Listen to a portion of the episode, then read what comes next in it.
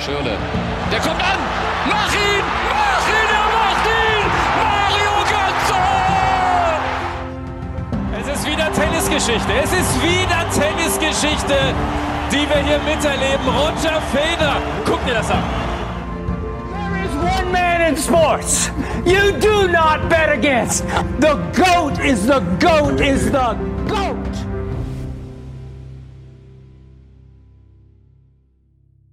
Neue Woche, neue Folge Goat, euer Sportpodcast, jetzt schon Woche drei.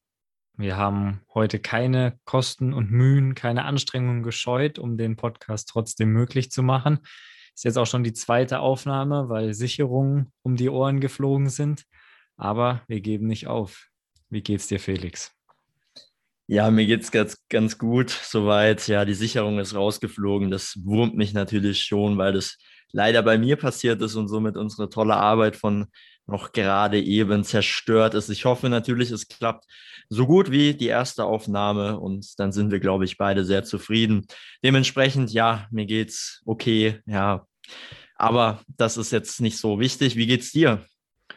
Mir geht's gut, motivierter denn je. Bin sicher, wir können nochmal genauso gut aufnehmen wie vorhin. Und ich, dann starten wir auch schon direkt rein wie jedes Mal äh, mit unseren Sportmomenten der Woche. Was war denn dein Sportmoment?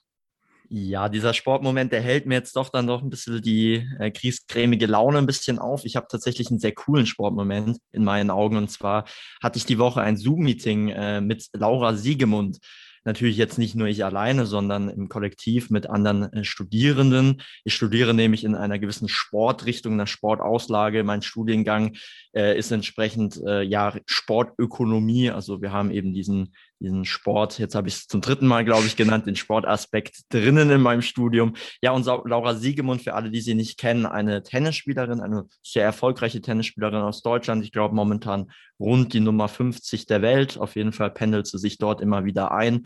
Und sie hat einen Vortrag gehalten im Zuge eines Seminars über ja, Leistungsmomente beziehungsweise kritische Momente im Tennis und wie die mentale Leistung eben äh, da entsprechend einschalten, sich einschalten kann und entsprechend hier den Vorteil für die jeweilige Person bringen kann. Bedeutet im Umkehrschluss, es geht eben um Mental Toughness, also wie ich mich eben aus kritischen Momenten als Sportler eigentlich im Generellen, jetzt natürlich bei ihr bezogen auf den Tennissport, eben rauswinden kann, wie ich die überwinden kann, wie ich die für mich nutzen kann oder für mich dann auch gewinnen kann. Das ist natürlich im Tennissport, wo wirklich jeder Punkt eben darum geht, den Gegner zu bezwingen, sehr, äh, ja, ein sehr gutes Beispiel, aber auch in jeder anderen Sport oder auch in jeder andere Sportart eigentlich übertragbar. War ein super Seminar, super sympathische Frau und ja, ich war sehr oder ich habe mich sehr gefreut, dass ich das Seminar oder generell diese Stunde miterleben durfte und das auch mal aus dem Munde eben einer Spitzensportlerin von eben Laura Siegemund hören durfte, was sie da eben zu sagen hat und auch noch ihre Eindrücke eben von der von dem generellen äh, Tenniszirkus drumherum. Klingt auf jeden Fall sehr gut. Äh, könnte ich auf jeden Fall auch gebrauchen, so einen Workshop zu Mental Toughness. Ähm, hast du denn eine Sache mitgenommen, wenn du jetzt ganz kurz ein Main Takeaway hättest für unsere Zuhörer, für mich? Was ist denn so der, der beste Tipp, den sie gegeben hat? Ja, das ist relativ schwer. Ich will das auch gar nicht so weit irgendwie ausbreiten, die Thematik, weil das einfach eine super interessante Thematik ist und für jeden, der sich da wirklich interessiert und sich auch da oder daran auch arbeiten möchte, dem kann ich nur empfehlen, sich dementsprechend auch ein bisschen mit der Materie einfach selbst auseinanderzusetzen, weil sie ist eben auch sehr individuell. Also es gibt Praxisratschläge, die sehr weitreichend sind, zum, wie, zum Beispiel schafft dir Rituale, schafft dir Anhaltspunkte, sei es, dass du jetzt beim Tennis an deinem Schläger irgendwelche Seiten verschiebst oder von einem zweiten Aufschlag in einen bestimmten Punkt am Netz anschaust. Andersrum ist natürlich auch in anderen Sportarten das möglich mit eben Fixpunkten schaffen. Einfach, man muss sich selbst eine gewohnte Atmosphäre schaffen, Fixpunkte schaffen, die einem Rückhalt und Sicherheit geben. Und ich glaube, mit diesem Selbstbewusstsein, dass man eben auch aus so kleinen mentalen Tricks rausziehen kann, mit diesem Selbstbewusstsein kann man dann eben am Endeffekt auch diese Momente, diese schwierigen Momente eben für sich entscheiden oder die eben überwinden. Ich denke mal, bei dir äh, ist es jetzt nicht so wichtig, Jona, so wie ich dich kennen mit deiner Leistungssteigerung, da gerade im Tennissport, da bin ich mir schon sehr sicher, dass du da deine eigenen Rituale schon selbst gefunden hast und dich auch selbst schon mit der Materie beschäftigt hast. Für den Rest gilt, sich selbst einfach mal ein bisschen mit der Materie äh, auseinandersetzen und dann wird es auf jeden Fall auch was mit den jeweiligen Sportmomenten. Ja, das waren die Sportmomente von mir, beziehungsweise mein Sportmoment. Kommen wir jetzt zu deinem. Was ist denn dein Sportmoment, lieber Jona? Mein Sportmoment äh, hat was mit jemandem zu tun, der mentale Stärke auf jeden Fall perfektioniert hat, und zwar Luis Suarez und die Meisterschaft von Atletico Madrid, die die Mannschaft gestern eingefahren hat. Ganz kurz zu den Rahmenbedingungen. Äh, es ging ja letzte Woche in den meisten europäischen Top-Ligen in den letzten Spieltag und gerade in Spanien war es einfach eine sehr enge Situation. Äh, Atletico Madrid mit, ich glaube, 84 Punkten vor dem Spieltag auf Platz 1, gefolgt von Real Madrid mit zwei Punkten Abstand. Und die Situation war so, dass Atletico einen Sieg gebraucht hat, um sicher spanischer Meister zu sein. Beim Unentschieden und Sieg von Real wäre Real Meister gewesen. Das Spiel äh, fängt an mit einem Gegentor für Atletico. Sie drehen das Spiel, gewinnen am Ende mit 2-1 und Luis Suarez eben mit dem entscheidenden 2-1 des Atletico Madrid zur Meisterschaft schießt. Was mich persönlich sehr gefreut hat, ist einfach die Geschichte, die damit verbunden ist. Also Suarez, ihr werdet euch daran erinnern, wurde bei Barcelona ausgemustert, aussortiert, mehr oder weniger vom Hof gejagt, mit der Begründung, er ist zu alt, er kann keine Top-Leistung mehr bringen. Wurde dann für den Spottpreis von 7 Millionen Euro an Atletico verkauft und hat jetzt eben diese wirklich beeindruckende Rolle bei ihrer nächsten Meisterschaft ähm, seit 2014 die erste wieder gespielt, hat 21 Tore gemacht in La Liga, ist damit der viertbeste Torschütze. Eine andere super interessante Statistik ist aber, und das hat auch das Spiel gestern wieder belegt, dass bei den Deciding Goals, also bei den Toren, die wirklich das Spiel für die Mannschaft gewonnen haben, ist Luis Suarez der beste Spieler in der ganzen La Liga. Es gab auch ein super schönes Zitat von ihm dann am Ende, wo er gesagt hat, Barcelona hat, hat mich nicht verdient gehabt, hat mich vom Hof gejagt, es hat mich traurig gemacht und ich werde Atletico für immer dankbar sein, dass sie mir die Türen geöffnet haben und mir das Vertrauen geschenkt haben. Und ich denke, er hat das Vertrauen auf jeden Fall zurückgezahlt und das Ganze ist für mich einfach so eine feel good Comeback Story, wie sie der Sport schreibt und ja, was sich was sich immer gut anhört, gut anschaut und wo man sich einfach für die Beteiligten freuen kann. Ja, auf jeden Fall. Also quasi die, die süße Rache, die bittersüße Rache des Luis Suarez. So sieht's aus. Seinem Ex-Verein FC Barcelona. Das ist natürlich eine sehr, sehr, sehr schöne Geschichte. Ja, von dem Ende der einen Sportsaison, sage ich jetzt mal, dem Fußball, geht es zum Beginn der entscheidenden Phase in einer anderen. Und zwar wollen wir heute mal reinstarten, über die NBA zu reden. Es sind jetzt gerade die erste Runde der Playoffs im Gange. Gerade spielen, glaube ich, die Lakers ihr, ihr erstes Spiel in der ersten Playoff-Runde gegen die Phoenix Suns. Was aber vor den Playoffs stattfand, wo die Lakers auch eine Rolle gespielt haben, war das Play-In-Tournament in der NBA. Hast du da was mitgekriegt beim Play-In, wie das Ganze abgelaufen ist? Ja, so ein klein wenig. Natürlich die NBA, ich glaube, ich habe es auch schon bereits mal erwähnt gehabt in einem Nebensatz, ist wirklich nicht mein, mein Steckenpferd. Ich quasi, ja, bin eher so dieser Fußball-Tennis-Experte, ein bisschen quasi der Durchschnitt. Ja, das ist auch sehr schade und ich arbeite natürlich auch an meinem Interesse, wobei das natürlich gegeben ist, aber auch an meinem Aufwand eben in kleiner oder in anderen Sportarten. Ich sage schon kleineren Sportarten, um Gottes Willen, die NBA eine Riesenorganisation. Ich glaube sogar im Gesamtvergleich eine der größten Sportligen der Welt, zusammen mit eben den anderen amerikanischen Sportligen, die auch eben einen Riesenanteil haben. Ja, zu deiner Frage zurückzukommen. Ja, ich habe ein wenig äh, mitbekommen tatsächlich, weil das eben so außergewöhnlich war. Wir hatten nämlich dieses Aufeinandertreffen der Serienmeister mit den Lakers und den Warriors mit Steph Curry gegen eben einem gewissen LeBron James. Und ich glaube, das war auch ein, eines der Duelle, die sonst nicht so früh stattfinden in der Saison. Ich äh, meine mich zu erinnern, dass ich schon das ein oder andere Mal äh, die Finals gesehen habe, rund um eben dieses besagte, äh, diesen besagten Zweikampf, diese beiden äh, Spitzenteams kann man sie ja schon nennen. Ich weiß aber auch, dass eben generell diese Saison für einen Steph Curry sehr, sehr gut lief, der persönlich super Leistung gebracht hat. Ich glaube sogar einen neuen Rekord aufgestellt hat, aber die gesamte Mannschaft dann doch etwas abgeschwächt ist. Da fehlt so ein bisschen das zweite Glied, der zweite Star, der so ein bisschen auch Entlastung gibt. Kurze Parallele, ähnlich wie ein bisschen bei Barcelona momentan. Äh, andersrum, jetzt wieder zurück zum Sport, äh, zum unserem NBA-Sport. Dann haben wir natürlich die Lakers mit dem Spitzenteam und sogar ich kenne eine, eine andere Persönlichkeit außer LeBron James natürlich und zwar Dennis Schröder, der deutsche Shooting-Star. Ich glaube aber jetzt auch schon 27 Jahre jung.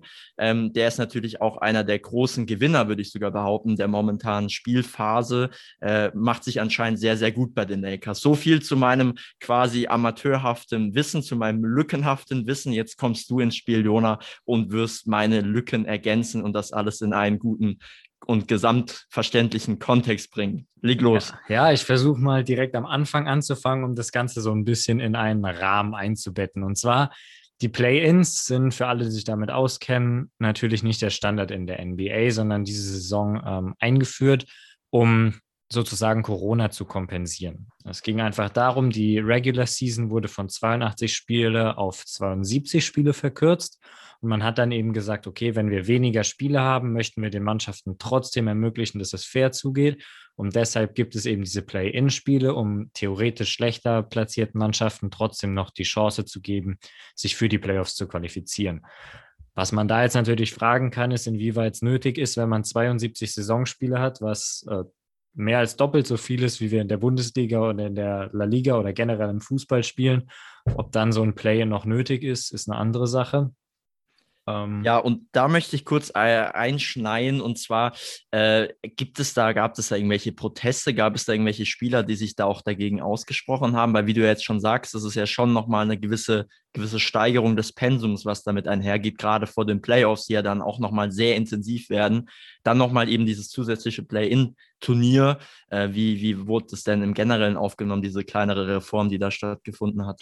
Also ich habe davon keinen Protest mitbekommen, weil für die Spieler ändert sich ja im Endeffekt nichts. Die spielen ja trotzdem zehn Spiele weniger und selbst, sagen wir mal, gesetzt den Fall, sie spielen die meisten möglichen Play-in-Spiele, dann sind das zwei zusätzliche Spiele, was immer noch acht Spiele weniger sind als in der ähm, normalen Saison. Was denke ich auch, was man bei diesen US-Sportligen generell immer im Auge behalten muss, ist, dass das nochmal ein ganz anderes Business ist als hier und nochmal viel kommerzieller ist, als wir das aus dem europäischen Sport kennen. Dementsprechend wissen die Spieler auch, so ein Play-in-Turnier, da kommen wir vielleicht auch gerade dann gleich zum nächsten Punkt, lässt sich viel besser vermarkten, ähm, weil es einfach eine viel größere Spannung bietet, also das 80. Regular Season Spiel. Und natürlich kriegen die Spieler auch einen Bonus dafür gezahlt. Ich denke, was hier nochmal ganz interessant ist, auch als Diskussionsaspekt vielleicht einfach, ich bin jemand, ich gebe es auch ehrlich zu, ich finde Basketball cool, ich gucke es gerne, aber ich steige eigentlich immer erst zu den Playoffs ein. Weil davor ist es mir, da geht es mir um zu wenig, da 80 Spiele mir anzuschauen, ich weiß nicht, da fehlt mir so die Spannung und ich finde gerade in der NBA hat man auch das Gefühl, dass Spieler halt einfach durchlaufen gelassen werden von den Spielern, weil es einfach zu viel ist. Deshalb finde ich dieses Play-in-Turnier eigentlich ganz interessant, um nochmal die Spannung zu erhöhen. Nicht nur im Play-in selber, sondern auch davor, weil es eben anstatt für acht Mannschaften, die sich qualifizieren, für zehn Mannschaften nochmal um was geht, um da reinzukommen. Da würde mich jetzt einfach mal interessieren, wir hatten es ja letzte Woche schon mal kurz angerissen mit der Diskussion, sind Playoffs gut oder schlecht? Vielleicht hier nochmal. Findest du es gerecht aufgrund der Spannung, weil ich glaube, um nichts anderes geht es, im Endeffekt das Schicksal einer ganzen Saison auf ein Spiel runterzubrechen? Im Endeffekt ist es ja so, wenn du Siebter geworden bist in über 72 Spiele, kannst du in einem Spiel gegen den Zehnten ausscheiden. Ist sowas gerecht oder ist sowas verzerrt ist das Bild des Sports. Also die, die Fragestellung, die äh, zwingt mich ja quasi so ein wenig in eine Richtung einzulenken. Also so wie du es so gestellt hast und ich glaube auch so wie die meisten sie stellen würden, diese Frage, klingt das natürlich nicht sehr gerecht. Du hast von einem Riesenpensum gesprochen, von 80 Spielen in der Regular Season. Das ist ein Wahnsinn. Und man stelle sich halt eben vor, man spielt diese, sagen wir mal, 78 Spiele souverän, sehr, sehr gut. Ist ja, gut, diese, diese Saison nur 72, aber, aber ändert ja nichts. an, ändert nichts an der, an, dem, an der Intensität, die, den, die die Spieler da haben äh, in dieser Regular Season. Und äh, dann äh, kommt äh, zum Beispiel, jetzt nochmal angenommen, man hat es ja im Sportarten und gerade im Basketball ja sehr häufig Verletzungen dazu etc. Man hat also eine tolle Saison gespielt, hat sich den Arsch aufgerissen, so wie man so schön sagt, und dann verletzt sich der Superstar, der Shootingstar äh, und dann hat man im Endeffekt eine, quasi diese Play-in-Spiele oder generell diese Playoffs, wo dann, wo man dann im Endeffekt diesen ganzen Verdienst der äh, Season davor, dieser Regular äh, dann eben aufgibt, beziehungsweise eben nicht, nicht diese, diese Intensität und auch nicht diese Leistung und Qualität auf den Platz bringen kann. Ob das jetzt eben in dem Kontext fair ist, nein. Ob das natürlich, wie du schon sagst, für den Zuschauer dieses Produkt darstellt, dieses Spannungsprodukt und eben auch dieser Höhepunkt, der eben schon seit Urzeiten gerade eben in diesen äh, amerikanischen Sportarten dazugehört, ja, natürlich. Also wir haben hier eben auch diese starke Vermarktung, die du auch angesprochen hast, diese ganzen Franchises, die ja riesige Sportorganisationen darstellen, natürlich auch die Ligen selbst, riesige Sportorganisationen mit immensem Einfluss auf jegliche äh, Richtungen, sei es jetzt Wirtschaft, Politik etc. Man merke ja nur an den ganzen Spielern, die sich jetzt auch immer mehr in der Politik ansiedeln und da ihre Meinung zu geben. Also wir haben einfach dieses, dieses Riesenkonstrukt und das basiert eben auch darauf, dass man eben diese Playoff-Spiele hat, dass man eben diesen Spannungsbogen bis zum äußersten, äußersten Reiz.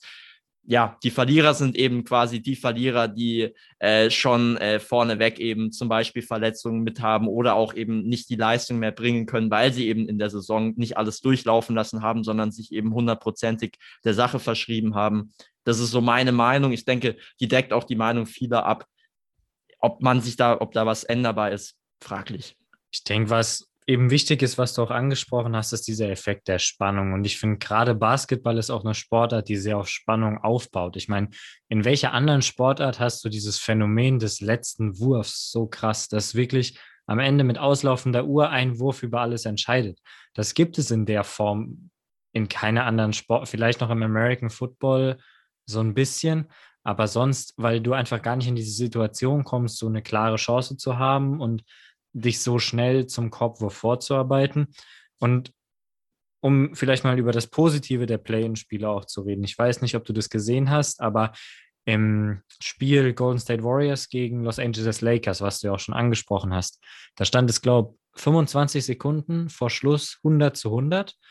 Ähm, die Shotclock für die Lakers läuft runter, es sind noch fünf Sekunden. Und dann LeBron James fängt den Ball, ist ein schlechter Pass, taumelt zurück und schmeißt dann im Zurückfallen bei auslaufender Shotclock den Dreier rein, super schwerer Wurf zum 103 zu 100. Und genau so ein Moment mit so einer Spannung und so einer Bedeutung, das ist ja im Endeffekt, was dann irgendwann mal Legenden kreiert und was den Sport ausmacht. Und ich glaube, gerade für sowas ist so ein Play-in, Play-off-Tournament dann eben ideal. Ja, auf jeden Fall, wie du sagst. Äh, ich habe das tatsächlich im, in der Wiederholung gesehen, weil du mich auch mal darauf hingewiesen hast, mehr NBA zu gucken. Und natürlich, wie gesagt, äh, kommt da einem direkt äh, vorgeschlagen, ja, wollen Sie denn die Warriors gegen die Lakers sehen? Und sogar ich sage dann natürlich, ja, bitte, bitte, bitte. Und ja, ich war sehr fasziniert generell vom ganzen Spiel, vom Aufbau des Spiels. Ich habe ja schon so meine Meinung so ein bisschen kundgetan mit diesen, mit den Teams und der kleineren Analyse der Teams. Und ja, äh, wie, du, wie wir jetzt auch schon mehrfach gesagt hat, ist es einfach ein, ein Produkt, ein Spannungsprodukt. Ja, davon lebt quasi auch dieser Basketballsport. Und äh, um jetzt quasi da so eingehend ein bisschen abzuschließen, dieser kleine Playoff-Ausblick, ja, wie wir es so schön nennen, wer ist denn für dich der Favorit in den Playoffs? Ich muss sagen, ich finde es dieses Jahr echt schwer. Es gibt total viele Mannschaften, die das Potenzial haben, es zu schaffen. Und es gibt für mich wenige Mannschaften, wo man sagt, okay, die sind in so einer super Verfassung, die machen es auf jeden Fall. Ähm, wenn wir in den Westen gucken, da ist es für mich spärlicher besetzt. Da sehe ich eigentlich nur die Clippers und die Lakers, also die beiden Mannschaften aus LA, als Titelcontender. Die anderen Mannschaften in meinen Augen zu unerfahren oder eben einfach mit zu wenig Superstar-Power, was du in der NBA ja auch brauchst. Im Osten für mich viel enger, ähm, um drei Mannschaften zu nennen, wo ich glaube, die werden am Ende um den Titel mitspielen. Wäre das einmal die Philadelphia 76ers, die Brooklyn Nets und die Milwaukee Bucks. Wer es von denen macht, schwierig. Du hast mich jetzt ja gefragt, ich muss mich festlegen, sogar ähm, nicht nur auf einen pro Conference, sondern auf einen insgesamt. Und ich muss sagen, ich habe bin sehr gespannt, habe richtig Bock, die Brooklyn Nets zu sehen. Sie haben ja mit James, James Harden verpflichtet, Durant verpflichtet, Kyrie Irving. Das heißt wirklich das Superstar-Trio der NBA und die wohl unumstritten beste Offense der ganzen Liga. Was man schauen muss, ist zum einen, wie die drei mit den Verletzungen durchkommen. Sie haben in der ganzen Saison 72 Spiele, nur acht Spiele standen sie wirklich zu dritt auf dem Feld. Das heißt, es könnte auch harmonietechnisch Probleme geben. Aber ich denke, wenn die drei ihre Leistung aufs Feld bringen und zusammen harmonieren, dann ist es ganz, ganz schwer, die zu schlagen. Gehst du da mit oder hast du einen anderen Favoriten? Ja, gut, jetzt wo du sagst, wer da alles mitspielt, äh, ja, die Namen sagen ja sogar mir was über die Gesichter teilweise. Das ist natürlich schon, wie du sagst, äh, wenn es zu dieser Konstellation kommt, durchweg in den Playoffs, dann sind die Brooklyn Nets auf jeden Fall für mich auch einer der Titelkandidaten. Ich sage einer der Titelkandidaten, ähm, weil ich auch noch die Lakers ähm, auf dem Zettel stehen habe. Ich glaube, als äh, NBA-Laie, der sich eben, wie gesagt, nur ein wenig mit der NBA auskennt, sind eben die Lakers der Begriff, äh, mit dem man die NBA auch am meisten äh, in gewisser Weise am meisten auch äh, definiert, assoziiert, äh, rund um den LeBron James und natürlich, ich habe es auch jetzt schon zum zweiten Mal oder erwähne es jetzt gerne auch zum zweiten Mal, Dennis Schröder, ich mag den Kerle, äh, jetzt seine ganzen Aussagen rund um äh, Impfen äh, mal beiseite, äh, von, von der Art her, wie er sich immer gezeigt hat, auch auf Social Media und so, und finde ich ihn einfach sympathisch, rundum, für mich auf jeden Fall auch, unabhängig von meiner Sympathie gegenüber Dennis Schröder, einer der Titelkandidaten. Ja, ich denke, ja. auch ohne die deutsche Brille kann man dir da auf jeden Fall zupflichten. Äh, wer gegen LeBron James in den Playoffs wettet, ist eh ein bisschen verrückt. Ich denke, das ist auf jeden Fall auch ja, eine gute Wette und man muss mal schauen, wie es jetzt weitergeht. Ich denke, wir werden die Playoffs auf jeden Fall verfolgen. Ähm, wie wir schon gesagt haben, je weiter es geht, desto mehr steigt auch unser Interesse und unsere Zuschaueraktivität. Eine andere große Sportart, auch in Amerika, ist natürlich Eishockey, was uns zu unserem nächsten Thema führt, und das ist die Eishockey-WM. Die wird im Moment ausgetragen aufgrund von Corona mit sehr, sehr strikten Regeln. Das heißt, keine Zuschauer, die Spieler dürfen noch nicht mal das Hotel verlassen, teilweise noch nicht mal ihre, ihre Zimmer beziehungsweise ihre Flure, außer wenn es dann eben zum Spiel geht. Nichtsdestotrotz, die Eishockey-WM natürlich immer ein großes Ereignis für den Eishockeysport. Der Turniermodus vielleicht ganz kurz für diejenigen, die sich nicht so damit beschäftigen. Wir haben eine Vorrunde mit zwei Gruppen, in denen jeweils acht Teams sind. Diese sind eingeteilt nach der Weltrangliste, sprich, es wird so gemacht, der erste der Weltrangliste Kanada kommt in Gruppe A, äh, der zweite der Weltrangliste äh, Russland kommt in Gruppe B und dann eben immer so weiter. Nach der Vorrunde, bei der jedes Team einmal gegeneinander spielt, kommen dann die ersten vier jeder Gruppe ins Viertelfinale und auch da wird gewohnt über Kreuz gespielt, sprich der Gruppenerste gegen den Gruppenvierten und dann geht es so weiter. Vielleicht ganz kurz, um mal den Favoritenkreis so ein bisschen zu umreißen, bevor wir dann zu detaillierteren Spielen kommen. Ich denke, was man immer sagen kann, sind die klassischen Eishockey-Nationen. Russland, die auch mit 27 Titeln Rekordweltmeister sind, Kanada mit 26 Titeln ähm, und dann die anderen, die nordischen Nationen, Finnland, Schweden und natürlich auch die USA. Ähm, vielleicht noch so als Hintergrundinformation, Corona spielt natürlich eine Rolle. Das heißt, wir haben gerade viele Spieler, äh, die aus Nordamerika kommen, die von ihren Clubs nicht freigestellt werden. Das heißt, das kanadische Team sehr schwach besetzt oder was heißt schwach besetzt, aber auf jeden Fall nicht mit der vollen Star Power. Da spielt, glaube ich, so ungefähr mit ihrer U21. Das heißt, auch da muss man vielleicht den Favoritenkreis nochmal anpassen. Wir haben jetzt unsere deutsche Mannschaft dabei. Die hat ja einen recht guten Start ins Turnier hingelegt. Hast du da was mitbekommen? Hast du mitgefiebert? Die Deutschlandflagge rausgeholt, nicht nur bei Dennis Ich merke schon, die, die Fragen, sind, die Fragen sind sehr, sehr einfach und sehr, sehr gut auf mich zugeschnitten. Tatsächlich, Deutschland habe ich ein wenig mitverfolgen können, auch eben bei dieser Eishockey-WM, obwohl ich ja natürlich auch nicht der, der größte Eishockey-Fan bin, aber das liegt wiederum nicht an meinem Desinteresse, sondern aufgrund meiner kleineren Kurz, äh, Kurzsichtigkeit, die äh, mir irgendwie immer im Wege steht, wenn ich versuche, den Puck genauer zu verfolgen. Das also ist ich glaube, natürlich ich ein wär, großes Hindernis. ich, ich wäre ich wär der Kandidat dafür, der ein Spiel absolvieren würde, ohne jemals den Puck berührt zu haben, unabhängig davon, dass ich natürlich Schlittschuh fahre, als ob ich äh, ja gerade äh, quasi das Laufen gelernt habe. Ja, das stimmt, aber Naja. nicht, äh, ich erinnere mich da an große Inline-Hockey-Spiele, wo wirklich einiges an Qualität von dir geboten wurde. Ja, die kaputten Hosen musste ich im Übrigen wegschmeißen im Nachhinein. Naja, lange Rede, kurzer Sinn. Ja, ein wenig Deutschland habe ich verfolgen können, ein wenig äh, ja deutsche Siegesluft, wie man so schön sagen kann. Äh, ja, Italien, erster Gruppengegner. Ich glaube, dafür muss man auch wirklich kein Experte sein. Italien äh, sehr, sehr oder relativ neu auch eben in dieser Riege, in dieser WM-Riege. Äh, Ich habe da auch gelesen in dem einen oder anderen Artikel, dass ja Italien eigentlich auch gar keine, keine Feuerprobe ist, dass es eigentlich auch eine, eine relative Pflichtaufgabe war. 9-4 ging es am Ende aus. Ich habe das Spiel ein bisschen verfolgt. Ich habe mich natürlich gefreut wie ein Schneekönig, weil ich dachte, ja, jetzt machen wir Italien platt. Wie cool sind wir denn bitte? Und dann auch noch 9-4. Im Nachhinein, ja, wie gesagt, hieß es dann von, aller von allen Seiten, ja, Italien war natürlich Pflichtaufgabe, müssen die Deutschen äh, platt machen, haben sie gemacht. Das hat mich trotzdem gefreut. Und dann kam Norwegen. Norwegen wurde schon so ein bisschen angeteasert als dann doch ein bisschen ernsthafter, ein bisschen stärker, äh, sogar ein bisschen mehr als nur ein bisschen stärker, sondern schon sehr, sehr stark auf dem Niveau der Deutschen eingestuft worden im Vornherein, dann aber doch ziemlich deutlich besiegt worden, 5 zu 1. Hättest du das so erwartet?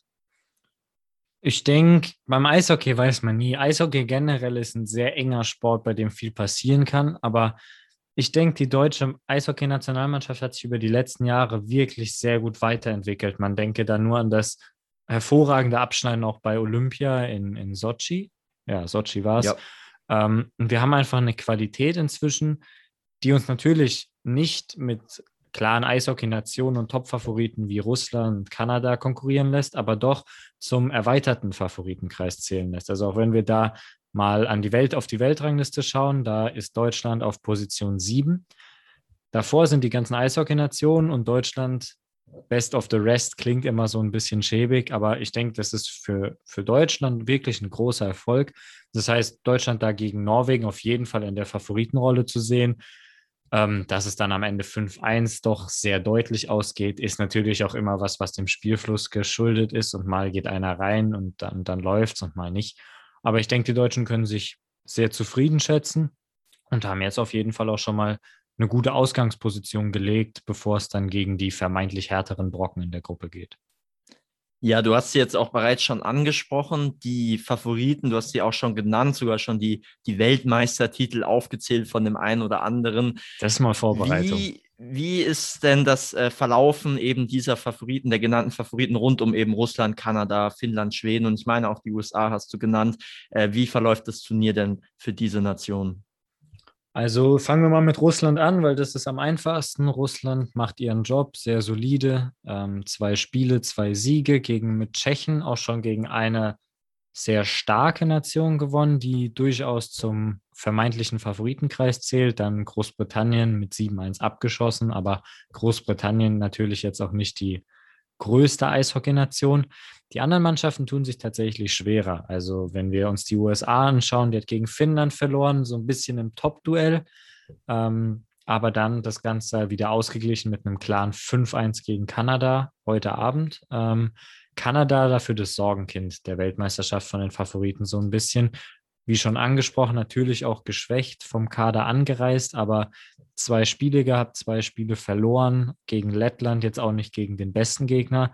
Das heißt, die so ein bisschen im Wanken, Russland auf dem Durchmarsch und sonst keine großen Überraschungen bei den Favoriten. Man muss auch bedenken, es sind maximal zwei Spiele bis jetzt gespielt pro Mannschaft. Das heißt, das Ganze wird sich auch noch entwickeln. Was vielleicht noch ganz cool ist, ganz interessant ist, ähm, Stichwort Kasachstan.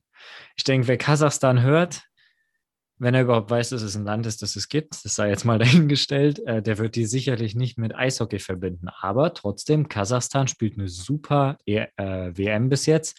Zwei Spiele, zwei Siege tatsächlich. Ähm, damit hinter Deutschland auf Platz zwei in der Gruppe B.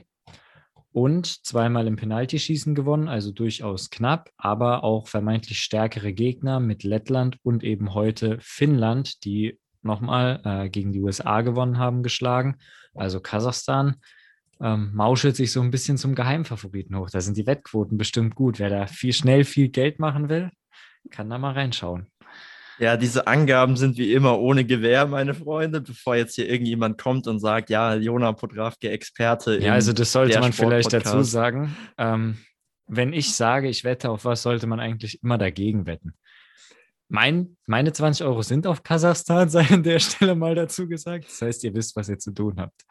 Ja, äh, by the way, für alle Interessierten, Jona wettet auch immer bei jedem Tennisspiel auf den Gegner, um seine Chancen zu erhöhen. Also das ist natürlich auch ein kleiner Randfact. Ja, Kasachstan, noch mal ganz kurz. Eigentlich äh, assoziiere ich mit Kasachstan nur Borat. Äh, kurzer, kurzer kleiner äh, Ausblick auf mein äh, Allgemeinwissen. Das ist äh, sehr stark beschränkt. Aber ja, interessant. Vielleicht äh, sehen wir tatsächlich auch einen Underdog, der so ein bisschen eben diese WM aufmischt, diese altbewährten Rekordmeister ablöst oder zumindest die in Bedrängnis in Petrolie bringt.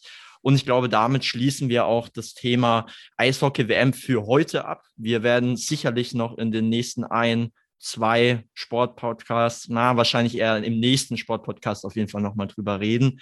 Mal sehen, Fall. was sonst eben der Sport noch mit sich bringt. Der ist ja eben so dynamisch und so unvorhersehbar. Deshalb lieben wir ihn ja auch so. Kommen wir zu einem Thema, äh, das haben wir, glaube ich, äh, schon zu häufig erwähnt, als dass wir jetzt sagen könnten, ja, äh, neue, frischer Wind, die Bundesliga. Ähm, wir haben jetzt eben gestern beziehungsweise heute das Ende des 34. Spieltages erlebt wir hatten schon letztes Mal lange genug und lange äh, genug auch intensiv es ausdiskutiert. Bayern ist deutscher Meister, konnten auch etwas auf dem Platz feiern, habe ich auch ein klein wenig verfolgt.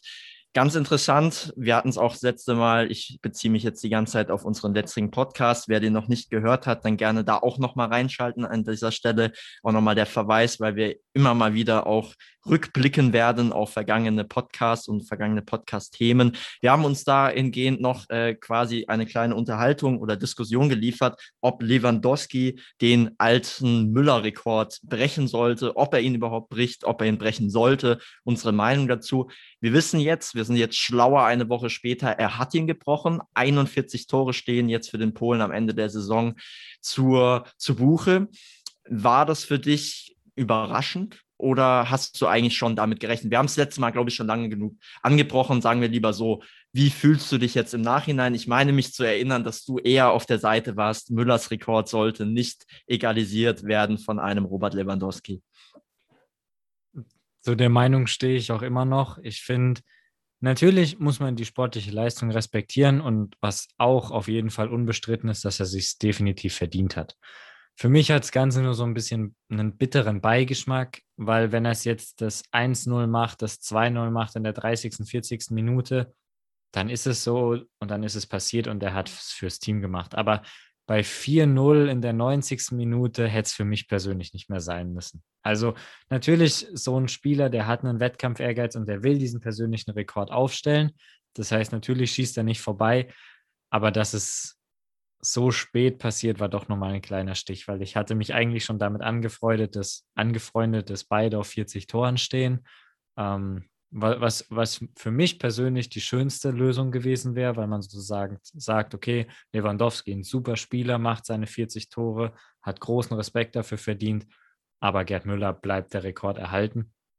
So ja, tut es ein bisschen weh, aber nichtsdestotrotz muss man sagen, Lewandowski hat sich, wenn sich ein Spieler das verdient hat, dann definitiv Robert Lewandowski hat ja nicht nur diese Saison, sondern die letzten Jahre ähm, in der Bundesliga konstant tolle Leistungen gebracht, immer brandgefährlich vorm Tor.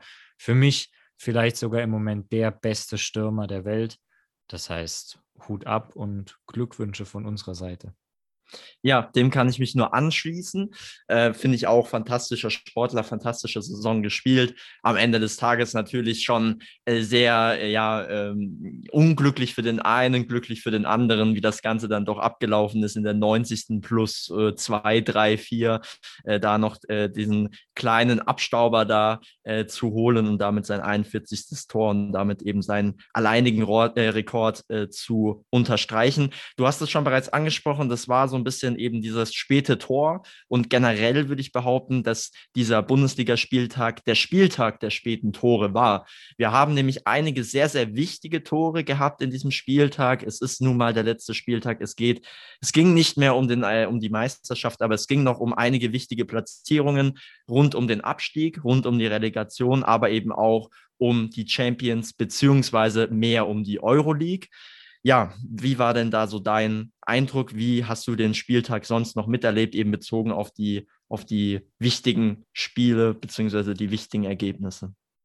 Ja, ich denke, vorne war ja eigentlich schon alles entschieden. Was ja wirklich spannend war, war der Abstiegskampf. Und wenn du da von späten Toren sprichst, ähm, das wohl wichtigste späte Tor hat der FC Köln geschossen in der 86. Minute. Oh, der Name ist schwer. Sebastian Bornau, würde ich jetzt mal ja, schätzen. würde ich auch sagen. Der, der Innenverteidiger von Köln auf jeden Richtig, Fall. Richtig, genau. Der da, ja, ähm, das Tor macht und vermutlich den ersten FC Köln damit dann tatsächlich auch vor dem Abstieg gerettet hat. Natürlich müssen sie jetzt noch in die Relegation, aber zumindest kein direkter Abstieg mehr. Das blüht jetzt dem SV Werder Bremen, die von Gladbach 4 zu 2 geschlagen wurden. Und ich denke, vor dem Spieltag war es immer eine ganz schwierige, finde ich immer eine ganz schwierige Sache vor so einem letzten Spieltag. Weil wir hatten, ähm, Werder Bremen spielt gegen Mönchengladbach. Und für Mönchengladbach geht es um gar nichts mehr. Köln spielt gegen Schalke. Für Schalke geht es auch um nichts mehr. Und Bielefeld, die ja auch noch da unten mit drin waren, spielen gegen Stuttgart. Für Stuttgart geht es auch um gar nichts mehr. Und da ist es dann immer schwierig zu sagen, okay, in welche Richtung entwickelt sich das jetzt? Lassen die Mannschaften schenken sozusagen ab, weil es sie nicht mehr betrifft, oder spielen sie auf einmal befreit auf und blühen richtig auf? Und ich denke, man hat da wirklich beide Extreme gesehen. Zum einen die Mönchengladbacher, die 4-0 in Führung gehen zwischenzeitlich und einfach total befreit aufspielen. Stuttgart gegen Bielefeld, wo man gemerkt hat, okay, die Luft ist jetzt langsam raus. Gut, Schalke nochmal, die spielen gefühlt mit der U19, das ist da eh nochmal eine andere, andere Baustelle, aber ich fand es ganz interessant, einfach diese Gegensätze zu sehen, die Bremen sozusagen benachteiligt haben und Bielefeld ja durchaus einen Vorteil geboten haben und dann ja teilweise auch mit den Abstiegskampf entschieden haben. Ja, absolut. Also wie du schon sagst, ich glaube, wir hatten halt auch jetzt mit einer Borussia Mönchengladbach, die wirklich tollen Fußball gespielt hat. Das muss man natürlich auch sagen. Werder hat sich schon dagegen gestemmt, aber man hat dann irgendwann die Resignation auch bemerkt in den Gesichtern der Spieler. Ich glaube, ab dem 3-0 und diesem verzweifelten Ömer Toprak-Gesichtsausdruck, den werde ich auch nicht so schnell vergessen. Generell hatten aber die, äh, Hertha, äh, die äh, Werderaner ihre Chancen. Sie hatten ein, zwei gute Abschlüsse rund um eben David Selke, also dem Sturmduo David Selke und äh, Josh Sargent. Natürlich, äh, Glück hat gefehlt am Ende des Tages, aber man muss natürlich auch bedenken, sie sind eben auch da, weil die Saison sie dorthin getrieben hat. Äh, das war auf jeden Fall kein, äh, kein Verschulden eines einzelnen Spieltages, sondern einem, man kann schon fast sagen, kollektiven Versagen irgendwo, dass man sich eben so weit unten dann am Ende wiederfindet. Das ist natürlich dann eben so diesem, diesem Zusammenspiel eben aus etwas Pech der guten Konkurrenz und am Ende des Tages eben auch den besseren Gegnern zu verschulden. Ja, du hast es auch schon kurz gesagt, bevor ich, bevor du mich jetzt kurz, äh, bevor du dann äh, auch wieder äh, mich unterbrechen darfst. Äh, du hast es ja schon gesagt, also wir haben mit Köln einen, eine Mannschaft, die jetzt in der Relegation steht. Und du hast jetzt schon so kurz angeteasert und vielleicht ist es auch so dein Gedankengang oder deine Meinung. Du hast ja wieder in die erste Liga reingeschoben für nächste Saison. Tatsächlich laufen bzw. werden sie ja jetzt gegen Holstein Kiel, die in der zweiten Liga auf dem Aufstiegs- bzw. Relegationsplatz zum Aufstieg stehen, kommen. Ganz kurze Prognose. Wie siehst du wirklich Köln hier vorne oder würdest du sagen, Holstein Kiel mit einer wirklich sehr, sehr starken Saison setzt sich am Ende des Tages durch?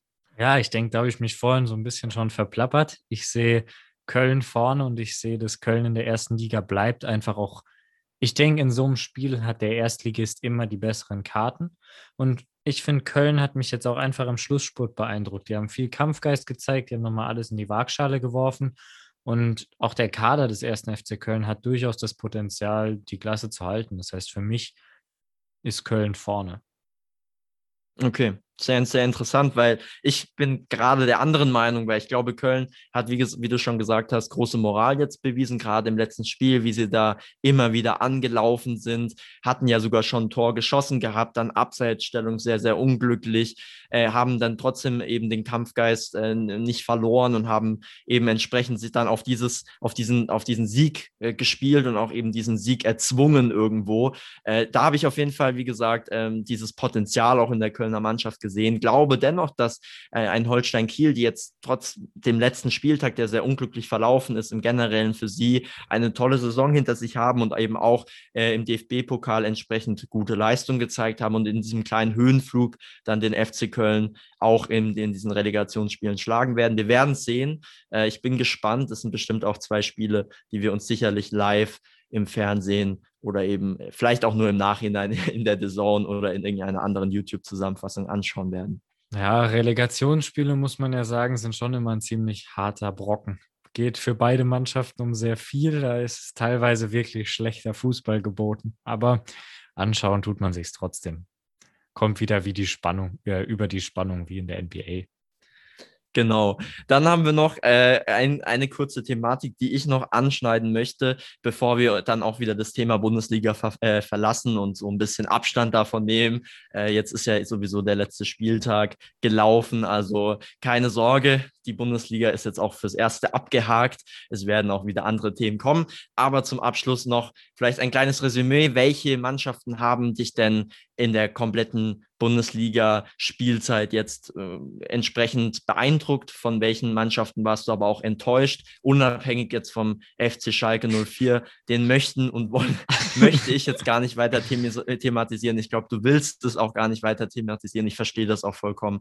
Deswegen klammern wir einfach mal den FC Schalke 04 aussprechen von den 17 Mannschaften, die mehr oder weniger entsprechend konkurrenzfähig waren, mehr oder weniger gleichwertig waren. Natürlich gibt es da auch immer kleinere Ausreißer nach oben und unten. Aber ja, erzähl mal, was war denn für dich so die Mannschaft der Saison? Ja, sehr nett, dass du da nochmal ein bisschen auf meinen Gefühlen herumreitest. Für mich die Mannschaft der Saison, was soll man sagen? An die ganz klare Mannschaft der Saison ist der FC Bayern München haben wieder eine super Saison gespielt, haben die Liga dominiert, sind Meister geworden, verdient. Ähm, da muss man, denke ich, nicht lange drüber reden. Für mich zwei Überraschungen, die mich sehr positiv überrascht haben, sind zum einen der erste FC Union Berlin und zum anderen der VfB Stuttgart. Die beiden vielleicht aus unterschiedlichen Gründen. Union Berlin hat, finde ich, einfach gezeigt, dass man auch auf einem sehr kleinen Budget und jetzt vielleicht nicht den, dem großen Namen eines Vereins viel machen kann. Siebter Platz am Ende, das ist, wenn es mich nicht täuscht, die Europa League Quali. Das ist ja auch ein super Erfolg für den Verein. Und auch der VfB Stuttgart auf der anderen Seite, der einfach diesen, im Englischen sagt man so schön, Rebuild, diese Neu, Neubildung des Vereins mit sehr vielen jungen Talenten, die man vor der Saison gar nicht auf der Rechnung hatte, die jetzt aber wirklich überzeugt haben mit einem Silas Wamangituka, der auch Spieler der Saison geworden ist, mit einem Endo, mit einem Mangala, der jetzt vielleicht ja sogar das erste Mal für die belgische Nationalmannschaft äh, auflaufen wird bei der Europameisterschaft. Das heißt, Stuttgart einfach eine Mannschaft, die immer sehr viel Spaß macht zuzugucken mit sehr jungen Spielern und die da das Beste rausgeholt haben. Ähm, und Union Berlin einfach beeindruckend, was die aus ihren Möglichkeiten gemacht haben. Das ist so für mich die beiden positiven Überraschungen der Saison und der FC Bayern, wenn man ehrlich ist, ganz klar die beste Mannschaft. Du hast jetzt auch gesagt, was war für mich die Enttäuschung der Saison. Ich möchte jetzt gar nicht so viel reden. Ähm, ja, außerdem, wir wissen alle, was meine Enttäuschung der Saison ist. Das heißt, vielleicht hast du ja eine interessantere Enttäuschung. Ja, das ist eine, das ist, äh, eine Frage, auf die ich nicht vorbereitet war tatsächlich, aber äh, ja, aus dem Bauch heraus natürlich SV Werder Bremen als zweiter Absteiger und es ist halt eben nicht ein x-beliebiger Absteiger. Ich glaube, ich hätte gar nicht die Enttäuschung der Saison bei Werder Bremen gesehen, wenn ich äh, oder beziehungsweise wenn sie nicht abgestiegen wären oder Relegationsplatz äh, geschafft, den Relegationsplatz geschafft hätten. Ähm, ja, prinzipiell mit Köln und Bielefeld sind sie einfach in einem Konkurrenzkampf äh, als Verlierer vom Platz gegangen, den ich ganz ganz, ganz eindeutig bei ihnen als Sieger quasi gesehen habe. Also ich habe Werder Bremen ganz weit vorne gesehen von der Qualität des Kaders her. Ich finde es einfach schade, was eben aus dem Verein quasi gemacht wurde. Wir hatten schon vor zwei, drei Saisons ein Werder Bremen unter Kofeld, das noch mit oben mitgespielt hat. Jetzt schon letzte Saison äh, knapp dem Abstieg entronnen, jetzt eben der direkte Abstieg. Ich, generell diese Entwicklung ist einfach sehr, sehr schade zu sehen. Für mich eine ganz klare Enttäuschung. Eine andere Enttäuschung ist für mich immer wieder ähm, ganz, ähm, ja, in dem Sinne auch ein bisschen traurig, weil das auch eine meiner Lieblingsmannschaften zu sehen ist, sind die Eintracht, Frank aus, äh, die Eintracht aus Frankfurt. Äh, wir haben hier eine Mannschaft, die super tollen Fußball gespielt hat und sich in meinen Augen einfach am Ende nicht mehr äh, entsprechend belohnt hat für so eine tolle Saison, für so viele tolle Spiele. Ich glaube, ich habe am meisten genossen, die Spiele von der Eintracht äh, zu sehen bei der Sportschau oder generell, auch wenn ich live die Möglichkeit hatte, weil da einfach immer Action geboten war, immer tollen, toller Fußball geboten war, immer so ein bisschen diese Kombination aus diesem schnellen Fußball, aber auch aus diesem Kombinationsfußball, der ja manchmal etwas lang, äh, langweilig oder auch langsam ist, aber sich eben auch in der, in der Kombination eben gegeben hat äh, oder sich in der Kombination perfekt angegeben hat. Perfekt, das wird rausgekattet, bitte, weil da bin ich wie ein ja, Schauen wir mal, unterwegs. schauen wir mal. Nee, nee, nee, das wird bitte rausgekattet. Auf jeden Fall, lange Rede, kurzer Sinn. Äh, die Eintracht äh, hat mich so äh, auch ein klein wenig enttäuscht. Es ist natürlich schön zu sehen, dass sie ganz oben mitspielen kann, dass sie wahrscheinlich auch in den nächsten äh, Spielzeiten ganz oben mitspielen wird, je nachdem, wie auch sich der Kader weiterentwickelt und wie entsprechend auch sich des, der neue Trainer bei der Eintracht schlagen wird. Aber es ist generell, wie gesagt, ich hätte sie gerne einfach nächstes Jahr in der Champions League gesehen, was wir jetzt ja nicht äh, die sie nicht sehen werden. In der Euroleague vielleicht, da kann man sich auch eventuell bessere Chancen ausrechnen. Man hat ja auch schon die ein oder andere erfolgreiche Euroleague-Saison gespielt. Ja, Frankfurt Enttäuschung finde ich jetzt persönlich ein bisschen hart, aber ich verstehe deinen Gedankengang. Ich denke, sie diese dieses Label Enttäuschung haben sie sich jetzt ja verdient, dadurch, dass sie die Saison super angefangen haben, dann ein bisschen eingebrochen sind. Ähm, daher kann ich deinen Punkt auf jeden Fall nachvollziehen. Ich hätte mir auch mehr gewünscht. Ich gehe da voll mit. Die Eintracht macht immer Spaß zuzugucken. Ist, finde ich, auch einfach ein sehr sympathischer Verein. Auf der anderen Seite, wenn man ehrlich ist, dann ist ein fünfter Platz für Eintracht Frankfurt ja, denke ich, vor der Saison schon ein realistisches Ziel, was sie auch sofort unterschrieben hätten. Dann würde ich sagen, außer du hast jetzt noch was Dringendes auf dem Herzen, lassen wir die Bundesliga hinter uns und widmen uns dem nächsten Thema. Das ist ein, soll dieses Mal ein ganz kurzer Ausblick sein. Und zwar wollen wir uns kurz nochmal dem Tennisgeschehen widmen. Da war jetzt diese, äh, diese Woche gar nicht so viel. Nächste Woche steht dann ja die French Open Quali an und dann in zwei Wochen starten, startet das große Turnier selber. Diese Woche waren die beiden ATP-Turniere in Genf und Lyon. Ähm, vielleicht ganz kurz, um Lyon einmal abzuhaken. Kaspar Rüth hat dort den Turniersieg davongetragen. Da können wir uns, denke ich, einmal kurz selber auf die Schulter klopfen, weil wir es geschafft haben, über Kaspar Rüth zu reden und zu sagen, dass er ein super Sandplatzspieler ist. Also nochmal danke nach Norwegen, dass er unsere Meinung bestätigt hat. Das andere Turnier in Genf ähm, hatte eine große Schlagzeile und das ist, dass der Maestro, der Schweizer Maestro Roger Federer, sein Comeback auf der Tour gegeben hat. Ja, leider nicht so ganz erfolgreich.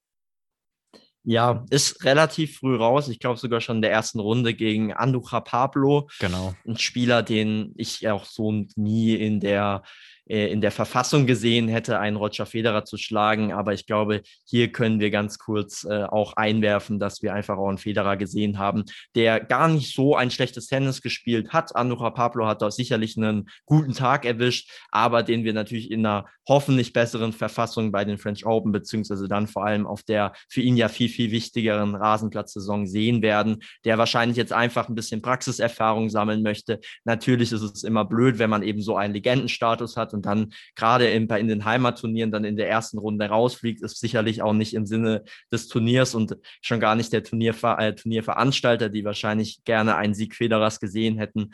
Aber ich glaube, da muss man jetzt nicht vorzeitig irgendwelche Alarmglocken läuten. Da ist auf jeden Fall noch sehr viel Luft nach oben beim Federer ja, das ist meine Meinung. Ich glaube, da gehst du auch direkt mit. Ein anderer Spieler, der auch sich in dieser Woche nicht in seiner besten Form gezeigt hat, das auch selbst gleich auf Instagram eingestanden hat und auch gesagt hat, dass er äh, da noch mehr an sich arbeiten muss, ist ein Dominik Thiem. Wir haben auch schon reichlich über ihn gesprochen. Was hast du da so mit, äh, mitbekommen? Was äh, war dein Eindruck? Ja, Dominik Thiem ja recht früh ausgeschieden in Lyon, aber ich würde mir da jetzt keine Sorgen machen. Also so wie er es kommuniziert hat und wie er auch offen und ehrlich darüber war, denke ich, war es einfach ein schlechter Tag. Ich meine, wir alle kennen es. Nicht jeder Tag ist gleich gut und mal hat man halt, es muss jetzt ja gar nicht im Sport sein. Es gibt so Tage, da läuft es halt einfach nicht. Und das ist ja, denke ich, auch nachvollziehbar. Und ich finde, wenn Spieler so offen damit umgehen, dass es nicht gut lief, dann ist es meistens ein Zeichen dafür, dass es wirklich nur ein schlechter Tag war und nichts ähm, Ernsteres dahinter steckt. Wenn da was Ernsteres dahinter steckt, dann kriegt man meistens keine so klaren Aus Aussagen darüber, weil die sich einfach selber den Kopf zerbrechen. Das heißt, dadurch, dass Team so souverän und offen mit der Situation umgegangen ist, ja, glaube ich, dass es eben einfach der, der besagte schlechte Tag war und wir uns da aber keine Sorgen für die, für die French Open und die weiteren Turniere machen müssen. Das bringt uns zum Ende de, der Tennissektion, aber wir wollen aufhören mit einem kleinen Schmankerl, äh, wie man so schön sagt. Und zwar gab es da einen Instagram-Post, der gezeigt hat, dass Federer doch noch ein ganz gutes Comeback gefeiert hat. Ähm, ja, du hast ihn mir gezeigt, geschickt. Deshalb möchte ich dir die Ehre überlassen, die Geschichte zu erzählen. Das ist ja wirklich sehr, sehr freundlich von dir. Ja, so ja ich, ich freue mich immer über das Leid anderer. Ich glaube, das zeigt sich auch in diesem Instagram-Post, wo ich äh, höllisch oder hämisch drüber lachen musste. Ja, nein, wir haben einen Federer gesehen, der zusammen mit äh, den frisch Verlobten äh, Elena Svitolina und Gael Monfils äh, auf dem Tennisplatz zu sehen war. Äh, die beiden haben ja einen gemeinsamen Instagram-Account, äh, Gems Live und darauf posten sie ständig äh, ja tolle Videos, interessante Videos, aber auch vor allem eben lustige Videos. Sagen wir es einfach so, wie es ist. Rund um Game of Fist ist eigentlich alles immer lustig und spaßig. Äh, ist ja auch wirklich eine Spaßkanone auf und ich glaube auch neben dem Platz, wobei man das natürlich auch nicht immer beurteilen kann. Auf jeden Fall haben wir hier ein Video gehabt vor einigen Wochen, wo ähm, Elina Svitolina äh, ja, Geimer Fist quasi an der Wand stehend mit Bällen beschossen hat, ihn immer sehr knapp verfehlt hat, während Of Fist ganz cool die Bälle quasi gar nicht wirklich wahrgenommen hat und einfach nur cool und lässig an der Wand stand. Und genau dasselbe haben sie dann repliziert eben mit Federer, der, ja, ich sage mal, sich nicht so gut angestellt hat wie Svitolina. Äh, erstens die Bälle dann doch deutlich weiter von of Fist weggeschossen hat und gar nicht so eng an ihm war und dann plötzlich den letzten Schuss final äh, ja in seinen, in, äh, ja, in seine Komfortzone geschossen hat, wie man den so schön sagt. Hier viel zitierten Hodensack, könnte man fast sagen. Danke, dass du dir den Part für mich übernimmst. ich, sonst gerne. sage ich ja immer Hodensack sehr, sehr gerne, aber ich glaube, das summiert sich zu häufig und wird irgendwann auffällig und kommt mir dann irgendwann noch als Retourkutsche zurück. Aber auf jeden Fall, ja, haben wir dann eben ein sehr, sehr, sehr lustiges Video erlebt. Ich glaube, äh, Jona, wir beide haben uns auch erstmal totgelacht, als wir das gesehen auf haben, auch diese Konstellation, dieser ernste Federer, der dann aber trotzdem auch noch ein sehr lustiges lustigen Comment hinterlassen hat, einen sehr lustigen Kommentar, wo er quasi um eine äh, weitere Chance gebeten hat. Man munkelt, dass Geimer Fist sich erstmal aus seiner, aus einer, äh, sich zur Reha begeben hat und erst wieder zurückkommen muss auf die Tour. Aber vielleicht war das ja auch der, der zündende Schuss, äh, den Morphis so ein bisschen gebraucht hat, um wieder in Form zu kommen. Mal sehen, was die French Open so bringen werden. Ja, und äh, mit diesem lustigen Thema, äh, glaube ich, können wir mit gutem Gewissen die ATP und generell den Tennissport hinter uns lassen und widmen uns jetzt unserem neuen und äh, ja auch schon äh, letzten größeren Thema. Deutschland und die EM 2021. Der Kader wurde ja diese Woche veröffentlicht. Es stehen einige altbekannte Namen äh, unter den auserwählten 26. Es ist ja dieser größere Kader, der dann nochmal reduziert wird in den kommenden Wochen. Wie hast du oder generell, wie, was war denn für dich so die quasi die Überraschung und was war für dich so ein bisschen dieser, hä, wirklich dieser Spieler in der EM-Startelf, beziehungsweise in diesem EM-Aufgebot? Was waren da so deine, deine Eindrücke? Ja, also vielleicht, so wie ich es verstanden habe, ist es ja gar nicht mal der vorläufige, sondern es ist jetzt der Kader, der 26-Mann-Kader, der auch durch Corona gar nicht mehr reduziert wird. Ich glaube, das ist von der UEFA geregelt, dass man drei zusätzliche Spieler mitnehmen darf. Aber wo du recht hast, zum Spiel dann nur 23. Das heißt, drei Spieler dürfen sich nicht das Trikot anziehen, sondern müssen auf der Tribüne Platz nehmen. Ähm, was mich überrascht hat, war, muss ich ganz ehrlich sagen, äh, dass ein Jamal Musiala nominiert wurde für Deutschland. Nicht unbedingt wegen seinem Talent, sondern einfach aufgrund des Zeitpunkts. Also es war für mich sehr überraschend, dass er jetzt schon mitgenommen wurde und dann nicht andere Spieler ihm bevorzugt wurden und er nochmal Zeit zur Entwicklung bekommen hat. Das heißt, Musiala für mich eine große Überraschung und ein anderer definitiv Kevin Volland, ähm, den ich jetzt auch gar nicht auf der Rechnung hatte. Wobei ich aber sagen muss, je länger ich darüber nachdenke, finde ich beide sehr interessant. Musiala zum einen, der einfach frischen Wind, viel Kreativität reinbringt ins Spiel, aber auch wenn er gar nicht spielt, diese Gelegenheit hat, so ein Turnier mal mitzumachen, Erfahrung zu sammeln, um dann eben für die Zukunft gerüstet zu sein. Und Kevin Volland ist, denke ich, einer, wir hatten die Woche auch schon mal drüber geredet zusammen. Und was du da gesagt hast, fand ich, fand ich sehr gut, weil ich war ja am Anfang Volland gegenüber sehr skeptisch, aber ich habe dann nochmal, nachdem du mich darauf hingewiesen hast, ein bisschen Recherche betrieben. Und was Volland hat, ist einfach eine ganz, ganz große Abstoßstärke. Wenn der den Ball kriegt, dann im Strafraum macht er ihn auch rein. Und ich finde, das ist was, wenn man sich die letzten auch Testspiele der Nationalmannschaft angeguckt hat, war das wirklich was, was gefehlt hat. Ich weiß, worauf du hinaus möchtest. Wir haben mit Kevin Volland auf jeden Fall einen Stürmer. Ich habe es ja bereits schon erwähnt. Du hast, glaube ich, den Begriff Abschluss verwendet. Ich glaube, du meintest Abschluss. Er ist auf jeden Fall ein sehr, sehr abschlussstarker Spieler, der seine Quote auch irgendwo erfüllt bei jedem Verein, wo er jetzt in den letzten Jahren war. Sowohl eben bei Leverkusen als auch jetzt bei Monaco immer ordentlich Tore liefert und nichts anderes sollte eigentlich ein klassischer Stürmer. Und ich glaube, von so einem Stürmer reden wir, wenn wir Kevin Volland behandeln, sollte ein klassischer Stürmer tun. Du hast ihn auch schon bereits erwähnt, Timo Werner. Im Gegensatz ist nicht dieser klassische Stürmer, ist eher dieser dynamische, moderne Stürmer, der eher in diese freien Räume reinsprintet, der durch seine Sprintschnelligkeit und nicht zwingend über seine Abschlussstärke kommt hat ihn jetzt aber auch äh, in der Saison mit Chelsea nicht wirklich weitergebracht, diese Schnelligkeit, weil Chelsea zwar ein sehr dynamisches Spiel hat, aber irgendwie Timo Werner nicht wirklich einbinden konnte in viele Situationen. Denkst du, dass tatsächlich Kevin Volland dann einer der Akteure sein könnte, der im Laufe der EM so ein bisschen Timo Werner den Rang abläuft, falls Timo Werner wirklich auch als nominelle Spitze quasi oder als nominell erste Spitze dann auch ins Rennen gehen wird, sollte? Ich denke, es ist sehr interessant, weil ich gehe eigentlich davon aus, dass Timo Werner anfangen wird. Die Frage ist, was passiert, wenn es nicht läuft? Also wenn er wirklich Chancen auslässt und man, wie du so schön gesagt hast, wenn er einfach keinen Zugriff ins Spiel findet, weil dann ist Kevin Volland durchaus einer, den ich mir da vorstellen könnte. Ähm, ich denke da immer gerne zurück, wenn wir, als wir Weltmeister geworden sind, da hatten wir, oder auch bei der WM 2010, da hatten wir diesen Stoßstürmer, diesen Fixpunkt mit einem Miroslav Klose ähm, vorne drin oder einem Thomas Müller. Und Timo Werner verkörpert für mich nicht diesen abschlussstarken Stürmer vorne drin. Und deshalb wäre es vielleicht einfach auch eine ganz gute Variante, wenn du mit diesen beiden schnellen Außen, Sané und Gnabry, einen in der Mitte hast, der eben, der da steht und der im Strafraum sich auffällt, auf die Flanke wartet und das Ding dann reinknallt. Ähm, das ist auch, was wir ganz am Anfang, um den Bogen zu schlagen, mit Suarez gesagt haben, dass so ein Stoßstürmer Barca fehlt, fehlt in meinen Augen so ein Stoßstürmer auch der deutschen Nationalmannschaft. Und deshalb finde ich Kevin Volland eine sehr interessante und eine sehr gute Nominierung. Jetzt gar nicht mal, weil er spielen muss, aber einfach, weil er die Möglichkeit bietet, eine Variante zu haben.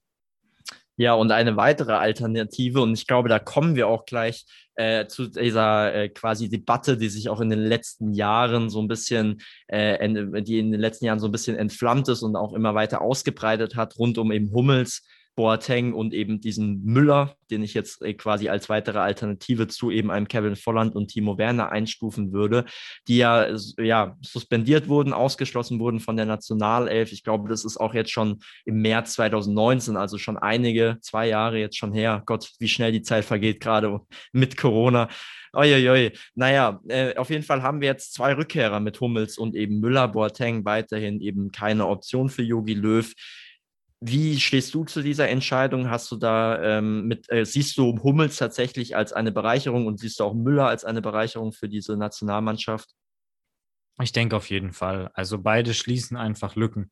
Zum einen kann man gerade bei einem Thomas Müller, der äh, Vorlagen, sagt man Vorlagenkönig der Bundesliga? Ich weiß es nicht, aber die ich meisten, glaub, kann man sagen, ja. Äh, meisten Torvorlagen der Bundesliga gegeben hat, eine super Saison gespielt hat, an dem kommt man einfach nicht vorbei. Ähm, und auch ein Hummels hat eine super Saison gespielt und die Abwehr, die gerade die Innenverteidigung war in den letzten Länderspielen immer anfällig. Und da kann ein Hummels mit seiner Klasse, aber auch mit seiner internationalen Erfahrung äh, die Mannschaft auf jeden Fall bereichern. Also ich denke, gute Entscheidung, die beiden zurückzuholen, äh, stehe ich dahinter, hätte ich mir auch schon ein bisschen früher gewünscht. Ja, und gleichzeitig zu der Rückkehr eben von diesen beiden äh, Spitzenspieler im deutschen Fußball, Hummels und Müller, haben wir auch äh, einen oder zwei, drei Spitzenspieler, die der Nationalmannschaft abgesagt haben. Einmal Ter Stegen, wegen einer Verletzung, die er sich zugezogen hat, beziehungsweise jetzt einer notwendigen Operation, die er sich jetzt im Sommer unterzieht. Und äh, Marco Reus, der ja vielerseits als einer der formstärksten Spieler jetzt am Ende der Saison gehandelt wurde und auch äh, eine feste Option für die meisten und eigentlich auch für Jogi Löw für eben die Nationalmannschaft jetzt bei der EM war. Und äh, ich, ihr hört es schon aus der Betonung war, er ist es nicht, er hat sich zurückgezogen, er hat gemeint, äh, er möchte nicht, er, sein Körper kann nicht, er will sich lieber fit machen für die neue Saison mit Borussia Dortmund. Wie siehst du diese Priorisierung bei äh, Marco Reus? Hättest du oder würdest jetzt im Hinblick auch, dass er ja bei der WM 2014 verletzungsbedingt schon nicht am Start war, hast du das wirklich geglaubt oder besser gesagt, äh, kommt es für dich jetzt nicht etwas plötzlich, dass er sich doch zurückzieht, obwohl er jetzt nochmal die Chance hätte, einen großen Titel mit Deutschland zu holen? Ich, ich denke nicht. Also ich finde, Marco Reus ist einfach eine sehr tragische Personalie. Generell in seiner Karriere, aber auch im Hinblick auf die Nationalmannschaft, weil er einfach so großes Verletzungspech hat. Und ich glaube, wenn du dich auf die WM 2014, auf die Europameisterschaft 2016, auf die WM 2018, du arbeitest immer wieder darauf hin und du bist jedes Mal verletzt. Du hast, er hat einfach gar nicht diese Bindung zur Nationalmannschaft, die andere Spieler zur Nationalmannschaft haben einfach aufgrund seiner Verletzung und weil er dadurch sehr, sehr wenige Spiele im Verhältnis zu seiner Klasse für die Nationalmannschaft gemacht hat. Deshalb kann ich durchaus verstehen, wenn er sagt, okay, mein Körper fühlt sich verletzt an, er, er, er traut sich das nicht mehr zu, gerade mit seiner Historie, dann ist es, denke ich, medizinisch auf jeden Fall der richtige Schritt. Und was man ja dann oft erlebt, ist, dass Spieler sagen, okay, aber für die Nationalmannschaft komme ich zurück und spiele trotzdem. Und ich glaube, um das zu machen, fehlt ihm einfach so ein bisschen die jahrelange Bindung zur Nationalmannschaft. Ja, sehr, sehr interessant. So habe ich das auch noch gar nicht äh, quasi betrachtet, diese äh, Thematik, beziehungsweise auch eben diese Dramatik oder dieses Drama rund um äh, ja, Marco Reus, der wirklich äh, von Verletzungen gebeutelt ist, der wohl einer der stärksten Spieler ist und vor allem war, die Deutschland hatte in den letzten paar Jahren und aber immer wieder eben durch diese Verletzung in dieser womöglichen absoluten Superstar-Entwicklung auch ausgebremst wurde. Er spielt immer noch guten Fußball, er spielt bei Borussia Dortmund eine absoluten Top-Mannschaft, auch im internationalen Kontext, aber er ist eben auch nicht mehr der, der eben vor drei, vier Jahren war dieser Top-Scorer, der eben äh, quasi auch dieses Titelbild zum Beispiel bei, ich glaube, FIFA 17 oder 18 war. Das ist, ist er natürlich auch nicht mehr, wird natürlich auch nicht jünger, aber es ist, für mich war es, wie gesagt, sehr, sehr plötzlich und auch, ja, ich habe es nicht ganz verstanden, aber so wie du jetzt auch seine, vielleicht seine möglichen Beweggründe äh, geschildert oder auch äh, dargelegt hast, so kann ich das natürlich dann auch, oder sehe ich das jetzt auch mit anderen Augen. Für mich trotzdem natürlich eine kleine Schwächung der generellen Mannschaftsstruktur, weil ich doch Marco Reus gerne gesehen hätte, wie du sagst, auch Fall. wie Müller und äh, Hummels aufgrund seiner Erfahrung da bestimmt auch die jüngeren Spieler gut hätte anleiten können. Auf jeden Fall. Nicht nur Erfahrung, sondern auch die Leistung, die er im Moment gezeigt hat. Ähm, du hattest noch einen anderen Spieler angesprochen, und zwar Ter Stegen. Und da wollte ich dich einfach mal fragen, weil mir das so in den Kopf gekommen ist, denkst du, der hat einfach keine Lust mehr? Dass er die ganze Zeit nur hinter Manuel Neuer auf der Bank sitzt und hat so nach dem Motto gesagt, ich lasse mich jetzt operieren und mir scheißegal, ähm, ich spiele eh nicht. Ja, Testegen ist natürlich auch so eine Personalie, die ist auch äh, etwas tragisch, weil es ist einfach ein Spitzentorhüter. Also für mich auch als äh, großer Fan von Torhütern, weil ich immer sehr, sehr die Leistung von gerade Torhütern im Spiel bewundere. Ich weiß nicht, woran es genau liegt, weil ich vielleicht mal irgendwann in der ja. D-Jugend äh, als äh, Torhüter mal zurückgezogen würde. So der schwächste Feldspieler geht dann halt ins Tor und dann war ich dann halt immer der, der glückliche Auserwählte, der mit seinen 1,50 Meter das Riesentor Tor abdecken durfte. Und man weiß dann, glaube ich, wenn man das selber auch mal erlebt hat, um eben diese Schwierigkeit als Torwart, um auch diesen, diesen psychischen Druck, den man auch immer ausgesetzt ist, weil man eben manchmal Spiele hat, wo man wirklich null von seiner Leistung zeigen kann, bis auf eben mal dann den Ball, den man nicht bekommt und dann aus dem Tor wieder rausfischen muss. Das sind natürlich dann die großen Helden, aber auch Buhmänner eben im Fußballsport. Und ich glaube, Ter Stegen hat sich einfach in den letzten Jahren ein gewisses Standing aufgebaut in der Fußballwelt, dass er ganz, ganz klar mit einem Manuel Neuer auf eine Stufe gestellt werden kann, was die momentane Leistung angeht. Neuer ist halt ein Stück weit älter, ein Stück weit auch erfolgreicher und vor allem erfahrener. Deswegen wird ihm natürlich immer noch dieser, dieser Begriff als eigentlicher Welttorhüter oder vielleicht auch bester Torhüter aller Zeiten angehängt. Mal schauen, wenn in ein paar Jahren äh, tatsächlich Neuer dann auch mal in Rente geht, wie man so schön sagt, und Ter Stegen das Amt übernimmt und dann nochmal ein großer Erfolg mit der Nationalmannschaft gefeiert wird. Vielleicht kann dann Ter Stegen nicht Neuer den Rang ablaufen, aber sich nochmal so ein eigenes so eine eigenes, einen eigenen Abschnitt oder eben auch einen, ja, was eigenes einfach aufbauen, was er eben mitgemacht hat. Man ist halt als zweiter und dritter Torhüter kaum gefragt bei einer EM, außer eben der erste Torhüter verletzt sich. Deshalb glaube ich schon, um jetzt nochmal zurück auf deine Frage zu kommen, glaube ich schon, dass er da auch sich aktiv dafür entschieden hat. Äh, ich will jetzt hier gar keinen Arzt spielen oder ihm irgendwie einer Lustlosigkeit äh, bezichtigen oder Lustlosigkeit bezichtigen, aber ich glaube, er hätte spielen können, hätte er es hundertprozentig gewollt, aber er hat eben diese Probleme und deswegen möchte, er sich jetzt dem Problem annehmen, um dann wieder 100 Prozent mit dem FC Barcelona nächstes Jahr äh, die Titel angreifen zu können. Für FC Barcelona lief es ja jetzt diese Saison eh nicht so gut. Da geht man vielleicht noch mit mehr Hunger und mit mehr Ehrgeiz in die nächste Saison. Ist ja, denke ich, auch auf jeden Fall eine nachvollziehbare Entscheidung. Ähm, da muss am Ende der Spieler selber wissen und entscheiden, was das Beste für seinen Körper ist. Vielleicht, um ganz kurz nochmal die deutsche Nationalmannschaft für jetzt zu beenden. Wenn wir jetzt uns den Kader angucken, was denkst du denn? Bist du zufrieden mit dem Kader? Siehst du Stärken? Siehst du Schwächen? Und was denkst du ist mit diesem Kader für Deutschland möglich? Ja, das ist schon wieder eine, eine sehr ausufernde Frage, glaube ich. ich. Deswegen möchte ich sie möglichst knapp beantworten. Ich glaube, der Kader ist gut. Die Qualität ist auf jeden Fall gegeben. Die Erfahrung jetzt auch mit Hummels und Müller ebenso vielleicht, und das ist, sehe ich so als Problematik, haben wir eben diese Schwierigkeiten, gerade wenn wir uns die Gegner in der Gruppenphase anschauen, die eben gerade so mit äh, eben einem MAP oder eben einem Cristiano Ronaldo wirklich Ausnahmetalente vorne, gerade im Sturm, in ihren Riegen haben, haben wir eben Probleme mit unserer Abwehr. Wir haben hier Spieler, gerade auf den Außenbahnen. Jetzt klammern wir mal äh, Kimmich quasi auch ins Mittelfeldangriff, wo er sich ja auch selbst sieht, die entsprechend in meinen Augen eben lange nicht auf diesem Niveau sind, das auch nur zu verteidigen, gar eben da Impulse setzen zu können im Laufe des Spiels, bedeutet, wenn die Abwehr hält, wenn Yogi Löw die Abwehr stabilisieren kann, gerade gegen diese großen Namen, gegen diese großen Gegner, sehe ich doch sehr großes Potenzial in der Mannschaft, solange eben auch dieses Potenzial ausgeschöpft wird. Wir haben eben, wie auch schon bereits erwähnt, mit Musiala, mit einem Neuhaus, wir haben ein Sané, ein Genapri. Das sind alle noch relativ junge Spieler, äh, die entsprechend auch ab und zu Phasen haben, wo sie einfach unter ihren Möglichkeiten bleiben, sogar deutlich unter ihren Möglichkeiten bleiben. Wenn sie das aber bei der EM abschütteln und entsprechend durchstarten, dann ist für, glaube ich, die deutsche Nationalmannschaft so alles offen. Sogar der EM-Titel, den würde ich da auch nicht ausschließen. Ich hoffe es natürlich eh sowieso äh, mit der Deutschlandbrille auf, aber auch äh, objektiv ist es auf jeden Fall ein Weltklasse-Kader. Das ist meine Meinung. Wie stehst du? Also was, wie stehst du dazu? Hast du da nochmal andere Schwächen vielleicht ausgemacht oder bist du da eher so meiner bescheidenen Meinung?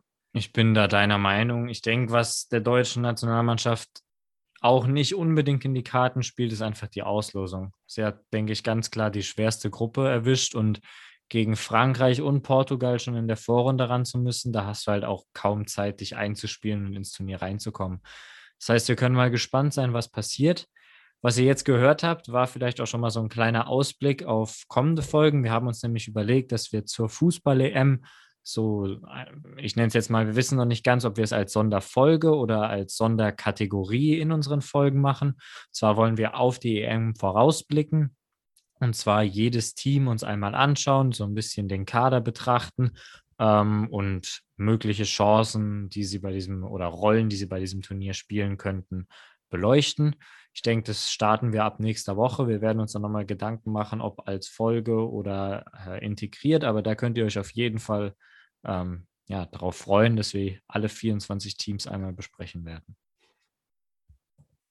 Ja, und ich glaube, damit sind wir sogar schon am Ende dieser Folge. Sie ja, war etwas, äh, ich fand, äh, die Folge war etwas, äh, für mich etwas ob, subjektiv etwas länger, weil ich glaube ich auch jetzt sehr, sehr müde bin und mir die Augen schon langsam zufallen. Ich hoffe, man hat es nicht zu deutlich gemerkt. Ich hatte also das ein oder andere Mal so einen kleinen Sekundenschlaf, das nicht an, an deinem äh, tollen äh, Sprachrhythmus oder generell an deinen interessanten Fakten oder etc. Äh, gelegen hat, sondern einfach aufgrund meiner momentanen physischen Verfassung.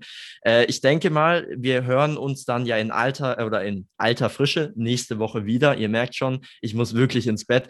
Deswegen verabschiede ich mich mich. Jona, es war mir wie immer ein Fest, hat mich sehr gefreut. Hau rein, dir noch einen schönen Wochenstart und bis dann. Das wünsche ich dir auch. Schlaf gut, ruh dich aus und dann sehen wir uns erholt nächste Woche wieder. Für alle anderen jetzt vielleicht nochmal äh, der Standardblick auf die nächste Sportwoche voraus. Welche sp großen Sportereignisse, Sportereignisse generell stehen an? Wir haben natürlich zum einen, was wir am Anfang von unserem Podcast schon besprochen haben, die NBA-Playoffs, die in vollem Gange sind, die man, die sich auf jeden Fall zu verfolgen lohnt. Wir haben die Eishockey-WM, wir haben beim Eishockey bleibend auch die NHL-Playoffs, wir haben die großen Vorbereitungsturniere vor den French Open, die in die nächste Runde gehen mit dem ATP-Turnier in Belgrad das parallel zur French Open Quali läuft. Des Weiteren kommen auch Radsportfans auf ihre Kosten. Der Giro d'Italia läuft noch. Ähm, Egan Bernal vom Team Ineos im Moment klarer Gesamtführender, aber das Rennen um die Podiumsplätze dahinter bleibt weiter offen, also kann man auf jeden Fall auch reinschauen. Das war's für heute. Ich hoffe, es hat euch gefallen. Ähm, wenn ja, abonniert uns gerne auf allen gängigen Podcast-Plattformen. Und sonst freuen wir uns, euch nächste Woche wieder zu hören. Dann mit unserer EM-Folge und allem, was bis dahin passiert ist. In der nächsten Folge von Goat, eurem Sportpodcast.